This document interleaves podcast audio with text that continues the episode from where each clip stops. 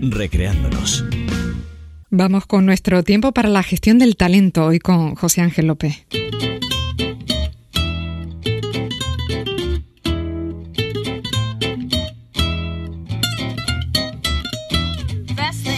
Con nuestro especialista en psicología del liderazgo, estrenando película bueno, mejor estrenamos en realidad el análisis, ¿no? Sobre una nueva película de nuestra filmoteca Recreándonos.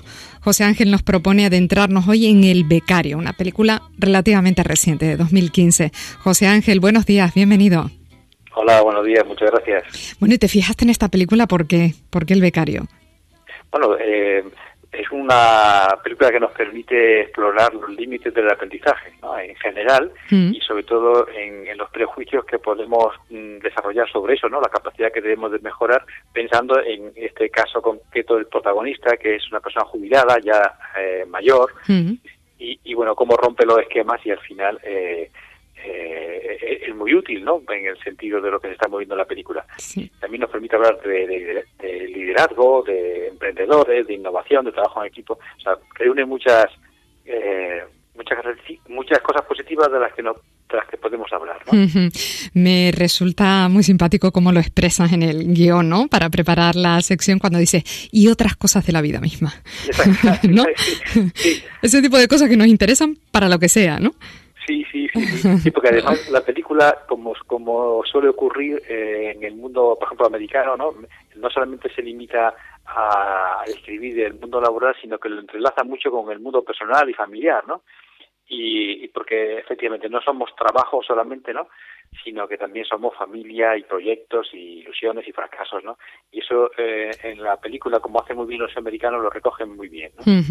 Bueno, pues tenemos esta película, hemos dicho, pues, de, hace poco, ¿no? De 2015, con Robert De Niro, con Anne Hathaway como protagonista, que contaba la historia, esto que tú nos dices, de un hombre jubilado pero becario senior en un exitoso negocio de venta de ropa por internet, una cosa de estas muy, ¿no? muy actual, muy moderna, que dirige una mujer muy joven.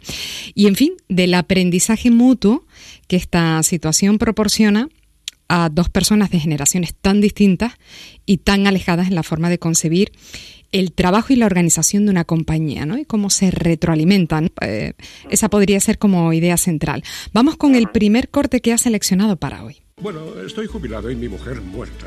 Como se imaginarán, eso hace que me sobre un poco de tiempo.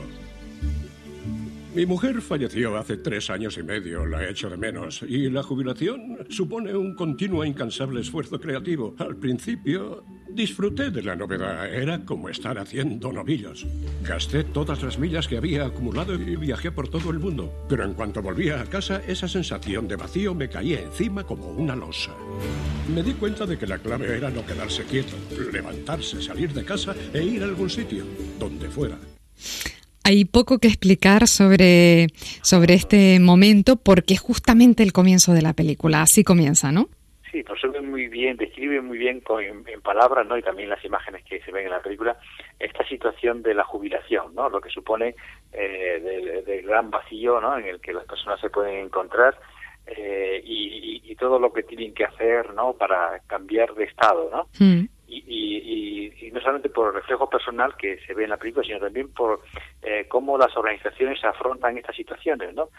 Las organizaciones, los grupos, los líderes, algo que tienen que hacer es eh, cuidar los tránsitos mucho, ¿eh? Cualquier, eh, los tránsitos, ¿a qué pues llamamos un tránsito? llamo yo un tránsito? Mm. Pero, por ejemplo, pues la jubilación, el momento de la jubilación, en el que la persona pasa de una actividad, de estar ocho horas o más de actividad frenética, a de repente nada. ¿eh?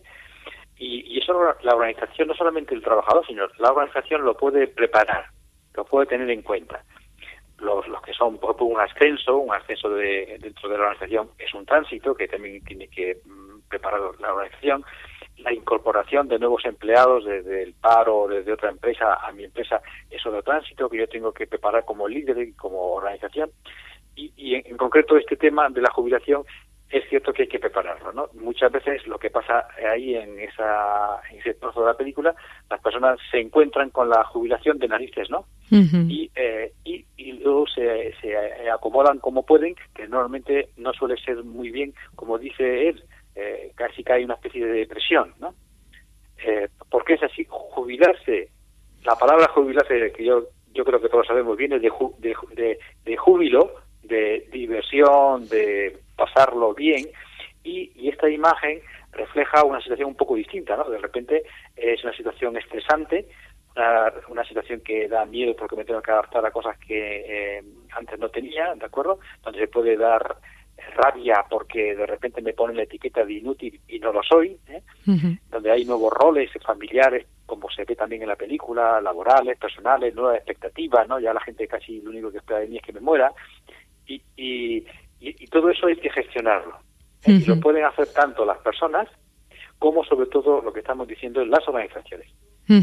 José Ángel, estos programas senior dices tú que, que no son nuevos.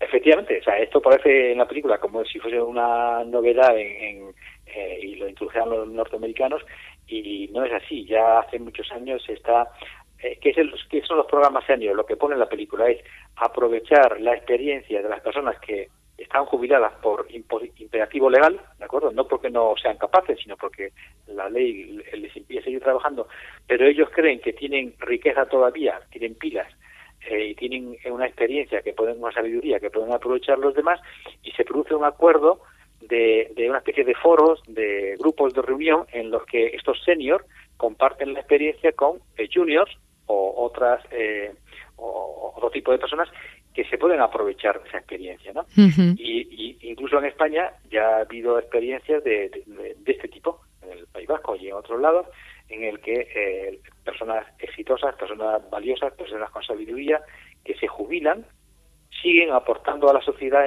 en general y a personas concretas eso que ellos tienen todavía. Que es una magnífica idea, ¿no? Una forma de aprovechar el talento eh, mientras que la persona pueda dar de sí, además en, su mejor momento seguramente, ¿no? De experiencia, de sí, de conocimiento, de, sabiduría.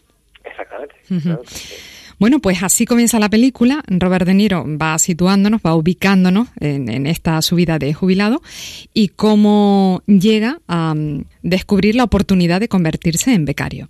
No me malinterprete, no soy una persona infeliz, todo lo contrario. Simplemente sé que hay un vacío en mi vida y tengo que llenarlo pronto. Lo que me lleva hasta hoy, cuando al salir de la frutería he visto su folleto de casualidad. De casualidad, dice él. Aunque no sé si tú interpretas que esto fue una pura casualidad.